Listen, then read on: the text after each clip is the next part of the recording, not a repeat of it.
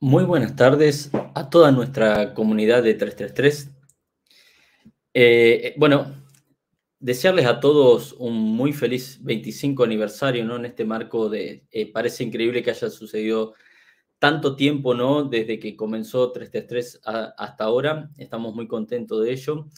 Y en el marco de, la, de esta celebración, hoy estamos transmitiendo para todo México y toda Latinoamérica esta entrevista en vivo que en la cual vamos a invitar a las personas de la Embajada de Dinamarca a comentar un poco cómo están trabajando hoy en día dentro de nuestra región. ¿no? Invitamos para ello a Mariana Garay y a Santiago Latapí. Por favor, bienvenidos. ¿Cómo están? Hola Lucas, buenas tardes y pues enhorabuena a todo el equipo 333 por el aniversario. Muchas gracias por la invitación. ¿Qué tal, Lucas? Muchísimas gracias por la invitación y bueno, listo para platicar de Dinamarca.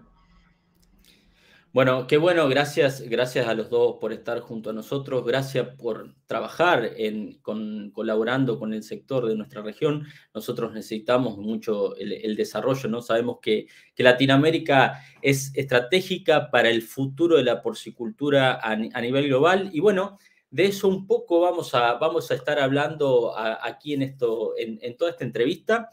Eh, también quiero invitar a quienes estén eh, viéndonos eh, en el vivo que por favor nos vayan dejando las preguntas para que nosotros después al final podamos ir haciéndola tanto a Santiago como a Mariana. Bueno, quisiera que nos cuenten un poquito de Dinamarca, ¿no? Y por qué Dinamarca en, todo esto, ¿no? ¿qué, ¿Qué podrían contarme de eso? Claro que sí, con mucho gusto, Lucas. Pues eh, como justo em, menciona el video introductorio, creo que hay, hay que partir del hecho que eh, existe un contexto global que nos está empujando a tomar diferentes acciones. Y, en Dinamarca y en México, pues, eh, pues es la, excepción. Ya hay compromisos globales, como el, el compromiso número dos de los Objetivos de Desarrollo Sostenible de Naciones Unidas, que pues ya, ya se comprometen con, hambre cero y, que más allá de atender eh, las zonas donde, y regiones donde hay, hay hambruna eh, grave, eh, nos empuja a actuar de una manera más consciente y sostenible para, la producción agroalimentaria. En ese sentido, creo que vale la pena ver que México es un mercado muy privilegiado y, capaz por sus recursos naturales y por la producción agroalimentaria que representa a nivel global. Eh, México es considerado eh, dentro de los 10 eh, productores a nivel global para, para, la producción agroalimentaria y es uno de los top 10 exportadores a nivel global. Entonces, tal vez con eso partimos a, entender que Dinamarca es, es, un jugador que a pesar de estar al otro lado del mundo para, para México, eh, tenemos ciertas similitudes y fortalezas con las que podemos construir las habilidades que, hay en México. Especialmente para el sector porcino, en Dinamarca tenemos más de 100 años de experiencia produciendo, ¿no? Eh, entonces, eh, uno de los comentarios humorísticos que muchos de nuestros colegas daneses nos, comentan, o si ustedes conocen a alguno de los, de los colegas daneses en, en el sector porcino les van a comentar esto. Hay más cerdos en Dinamarca que, población em, eh, de humanos, ¿no? Entonces, eh, así de eficiente es la producción porcina en Dinamarca.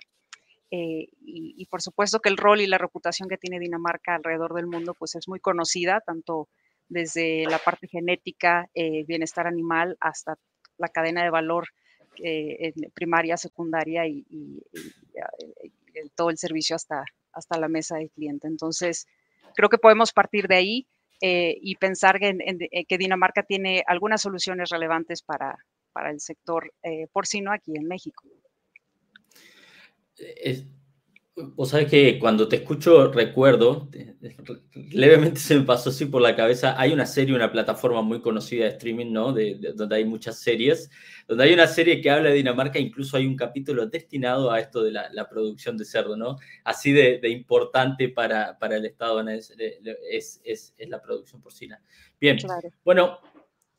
Eh, quizás solo comentarte que em, si bien México es uno de los productores eh, globales en, la parte porcina, eh, hay cerca de 18 millones de, cabezas producidas anualmente, por ahí tenemos este, este dato.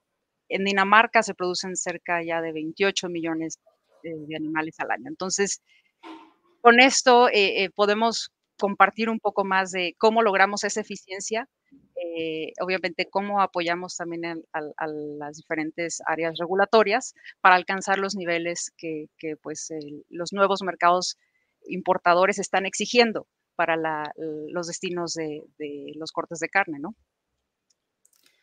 Bien, y, cómo, Mariana, eh, estás dándonos unos datos, digamos, que es justamente de lo que, de cómo encarábamos esta, esta entrevista, ¿no? Cómo llevar esas soluciones eh, desde, desde ustedes para toda nuestra región, en especial acá estamos hablando del, porcicultor mexicano, cómo ellos pueden acceder a, este, a este tipo de soluciones. Sí, quizás ahorita vamos a elaborar un poquito más del, punto de entrada. Santiago tiene a lo mejor más focalizado esto, pero eh, me gustaría destacar para los productores que, nos están viendo eh, que el bienestar animal es muy importante. Y como ya dije, una producción consciente eh, de todas las aristas dentro de la sostenibilidad, la seguridad alimentaria, la trazabilidad del producto, que, los productores mexicanos ya están muy conscientes de ello eh, puede ayudar a que su producción sea más eficiente. Por ejemplo, en Dinamarca, pensar de esta forma permite que los estándares de calidad y la productividad sean más altas. Allá estamos hablando de 32, 33 eh, lechones por cerda mm. eh, y el promedio, por ejemplo, en Unión Europea y en Estados Unidos ronda de los 25, 26 lechones. Entonces, la verdad es que pensar en estas otras aristas en, la cadena productiva eh, eh, dar resultados que, beneficien al negocio por sí. Y aquí puedo entrar eh, diciendo que realmente hay muchas maneras de, lograr todas estas cosas que los productores porcinos ya están viendo. Nosotros del lado de Dinamarca algo que hemos notado es que en el país han logrado implementar lo que se llama la industria 4.0, la cuarta revolución industrial.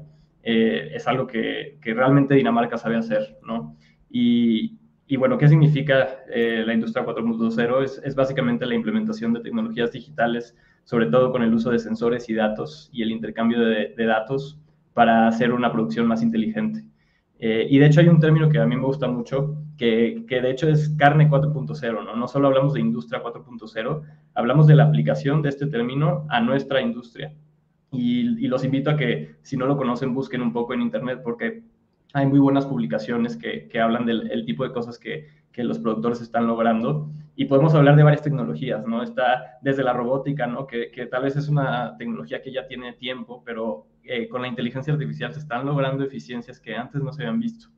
Eh, el corte de la canal, eh, muchas cosas así que, que, que realmente están, están cambiando la manera en que, los productores producen. Temas de datos, por ejemplo, eh, y datos en la nube, los sensores ya son cada vez más baratos, entonces se puede monitorear el comportamiento de los animales, se puede ver eh, los signos vitales incluso, y sobre todo se puede hacer algo con estos datos, ¿no? Se puede, se puede predecir, por ejemplo, el comportamiento de una granja, eh, y, y, existen aplicaciones para hacer todas estas cosas. ¿Qué más tenemos? Tenemos también inteligencia artificial, que, que de hecho fuera del sector se ha, se ha, hablado mucho de eso últimamente. Si, si han escuchado de ChatGPT, sabrán que ha cambiado la profesión de abogados, eh, incluso ha hecho que, que, escritores, por ejemplo, pierdan sus trabajos. También se está aplicando ya en la industria eh, y, y, y, todo esto se puede ver, ¿no? Entonces, eh, realmente vemos que, que en, en Dinamarca se han sabido implementar estas tecnologías y, sobre todo lo que se logra, ¿no? que es básicamente reducir tiempos de producción, reducir costos, aumentar eficiencias eh, y todas estas cosas que, que, realmente pues, cualquier productor quiere lograr. Bueno, de, dijiste un montón de cosas que me encantarían ir desglosando y empezar a, a, a saber un poco más ¿no? del conocimiento. Claro, estoy completamente de acuerdo que hoy la, industria está un poco revolucionada, el mundo está un poco revolucionado con estas últimas tecnologías y, sobre todo con la inteligencia artificial y la implementación de la misma. Y claro, no, no, no podemos ser ajeno a todo esto, sobre todo en la, en la, demanda que tiene hoy en día nuestro sector, ¿no? Eh, la implementación creo que de la tecnología nos puede ayudar incluso a un problema grande que tiene, eh, que es el recurso humano, ¿no? Eh, trae hoy en día, no, no, no tanto por, yo no hablo del reemplazo de, las personas a través de la robótica, sino de cómo hacer, porque claro, estamos ante un desafío que es eh, generar trabajos que requieren de mayores estudios, de personas con mayor capacidad y formación, y bueno, y, si queremos tener ese tipo de personas dentro de las granjas, el desafío también va a ser poder incorporar todo este tipo de tecnologías, ¿no? totalmente de acuerdo. Y creo que estas tecnologías ayudan a que el trabajo que, los seres humanos ya, ya están realizando en la producción porcina, que por sí es, es un trabajo eh, pues, pues bastante arduo, si lo podemos llamar así, eh, eh, para la producción desde la cría hasta el, corte, o sacrificio y corte, eh, creo que va a ayudar a que este, la labor de las personas que están en la cadena de suministro sea un poco más amigable. Entonces yo creo que en ese sentido sí, sí hay un área de oportunidad para, para trabajar en conjunto con, con la calidad de los trabajos que se están ofreciendo. Sí, claro. Y también es lo otro que al menos tomo como importante, ¿no? Y como una línea consecuente, una acción con la otra, donde veo que eh, se habla, Santiago lo mencionó muy bien, de carne 4.0, ¿no? Eh, estamos en una industria que, que, tiene que estar comprometida, ¿no? Con la sostenibilidad y con la producción, producción de, alimentos, ¿no? Nosotros, es importante también este mensaje, me encanta, ¿no? Llevar al, sector este mensaje de que estamos produciendo alimento, no, no, no solo somos un eslabón más de una cadena tan importante y tan noble que es la, de, la que tiene este trabajo que, que llevar a, los platos y a la, y a la mesa de, de las personas eh, un, poco de alimento. ¿no? Bien, em, ¿cuáles son hoy los retos, ¿no? mirando un poco hacia el futuro? ¿Cuáles son los retos hoy desde la embajada que ven y, para, nuestra región mirando hacia el futuro eh, del sector? Pues mira, a nosotros nos gusta pensar que eh, a pesar de la geografía o la distancia, el, lenguaje que, podría ser eh, distinto entre México y Dinamarca, la verdad es que en este sector se habla un solo idioma y los intereses son, son comunes. entonces lo vemos también a nivel global y, nosotros queremos eh, pues extender eh, nuestra disposición para colaborar, intercambiar experiencias y construir juntos eh, áreas de, oportunidad tanto para los productores como para la parte regulatoria. Y en eso quizás me permito ahondar un poquito más en, las relaciones diplomáticas entre México y Dinamarca que ya tenemos más de 190 años de, de relaciones diplomáticas y que hoy en día, por ejemplo, tenemos colaboraciones estratégicas eh, en sectores eh, como energía, salud y agricultura y alimentos. En este último, yo creo que vale la pena destacar que hay, una cooperación muy, muy cercana con, las autoridades mexicanas y, las autoridades danesas.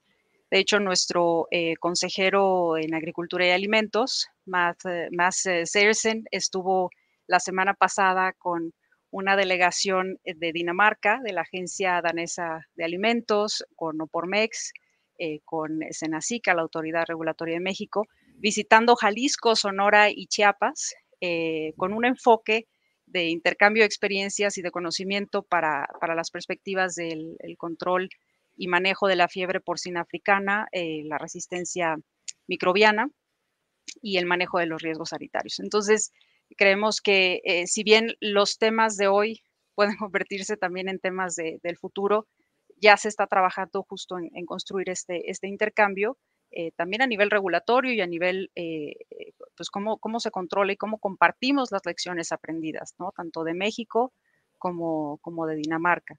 Entonces, nos gusta, nos gusta pensar que podemos, podemos tener ahí eh, un, un, vistazo hacia los retos del futuro. particularmente para México, estamos muy atentos del desarrollo, por ejemplo, en el área ambiental. Sabemos que que vienen nuevas eh, normas eh, para, el, para, el, manejo eh, de, aguas residuales y que esto va a ser un reto para, digo, para todo el sector de tratamiento de agua, pero especialmente para la producción porcina. Yo creo que es muy importante que ya se haya llegado a esta regulación. El tema hídrico es, es, es de vida o muerte en cierto sentido, pero también es muy importante que empecemos a trazar este mapa de ruta que permita a los productores de todos los tamaños, desde los más pequeños hasta los grandes, que puedan cumplir con estas normas y que puedan tener el acceso a las tecnologías y a los, los, financiamientos que sean requeridos para que ellos puedan también cumplir con, con la norma. ¿no? Entonces creo que en ese sentido, por ejemplo, para nosotros la sostenibilidad y, y el, el, trabajo con, con, los productores en torno al, al medio ambiente es muy importante. Perfecto, Mariana. Bueno, me encanta ese compromiso, ¿no? un poco que, que, todos, todos los países necesitamos comprometernos con eso, ¿no? no soy, y no solo nuestro sector, sino todos los sectores, ¿no? Tenemos uno solo, no nos quedan muchos, ¿no?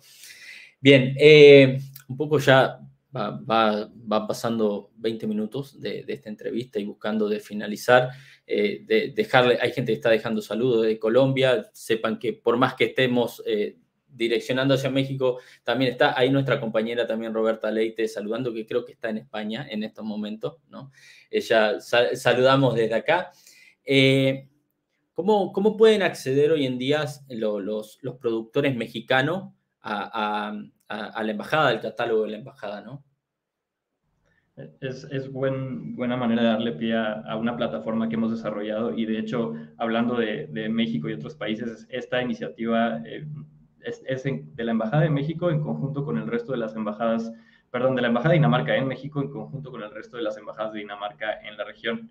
Eh, entonces, la Embajada de Colombia también está participando, la Embajada de Chile, eh, y, es una plataforma que hemos puesto para justamente todos los productores que están buscando soluciones tengan un, solo lugar donde puedan ver todos estos logros que ha tenido Dinamarca, pues muchas veces empresas danesas están detrás de ellos, ¿no? Entonces, ¿cuáles son esas empresas?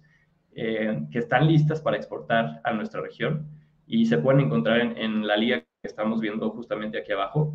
Mariana mencionaba ahora esta nueva normativa que tenemos en México. Estamos desarrollando secciones dentro de ese catálogo para que los productores puedan encontrar las empresas que cumplen no solo con, en general con la industria, sino con, con necesidades específicas que estén buscando, ¿no? Entonces, estamos desarrollando esta parte de, de aguas residuales. Tenemos también una parte de reducción de olores que trabajamos en conjunto con la Embajada de Chile. Entonces, sí, este es un catálogo que, invitamos a la gente a, que visite para que conozca lo que está sucediendo. Tenemos también información de Dinamarca, cosas que ya platicamos, pero otros datos también que pueden ser muy interesantes.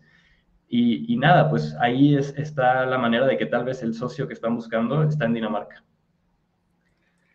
Bueno, perfecto. Los invitamos a hacer clic en, el, en, la dirección que le estamos colocando ahí en los comentarios. Y eh, por último, ya empezar a cerrar, van a estar también, pueden ir a visitar el catálogo también. Imagino que deben poder encontrarlos en, algún lugar, en algún evento próximo. Y si hay algún mensaje que quieren dejarle hoy en día al productor mexicano o al productor latinoamericano, ¿no? Claro que sí, pues, pues aquí estamos en las embajadas en la región eh, para hacer estas conexiones de las que platicábamos. Eh, los productores que, tengan metas o retos específicos eh, sepan que, que, podemos ayudarlos a, encontrar la solución que están buscando. de verdad que, que, han salido muy buenas cosas de esta colaboración de Dinamarca con, con la región latinoamericana y pues los invitamos a visitar el catálogo que, que creo que resume perfectamente todo lo que platicamos aquí. Y próximamente, eh, en mayo, vamos a estar participando con un pabellón danés en, el Congreso Intercontinental de Porcicultores, eh, o Pormex. Entonces, por ahí nos pueden encontrar. Con mucho gusto vamos a estar ahí atendiéndoles. Traemos eh, una delegación de empresas y organizaciones de Dinamarca que con mucho gusto pues, van a poderles dar más detalles sobre sus soluciones. Eh, bien, los invitamos a todos a OpenMax también, ¿no? Que es un, gran evento para, el sector. Ahí, eh, antes de, finalizar, eh, tomamos una pregunta y que estamos viendo de Mar Nicolás Solís, que dice, ¿qué empresas están en el catálogo? ¿Hay algún requisito o están todas las empresas danesas? Claro, pues realmente el catálogo está abierto a cualquier empresa danesa que, por supuesto, sea parte del sector, que tenga soluciones para el sector y que además esté lista para exportar. Eh, fuera de eso, hay un llamado abierto a, cualquier empresa danesa, entonces las que han decidido tener su información disponible para productores latinoamericanos están en el catálogo. Bien, perfecto. Bueno, esperemos haber respondido la, pregunta de Mar. Si no, puede contactarlos a ustedes a través de, nuestra web, a través del catálogo, etc. ¿no? Bueno, Santiago, Mariana, la verdad un placer haberlos tenido y el agradecimiento enorme en este marco de los 25 años de, 333. Parece, un, parece poco a veces y cuando ves todo lo que pasó eh, eh, es un montón. Realmente muy contentos estamos y de haber contado con ustedes en, en esta fecha, ¿no? De verdad, muy agradecidos. Claro, gracias por el espacio y, otra vez felicidades por el aniversario. Bueno, muchas gracias a todos. Eh, esperamos verlo pronto en, las nuevas entrevistas que vamos a estar haciendo para México. Saludos.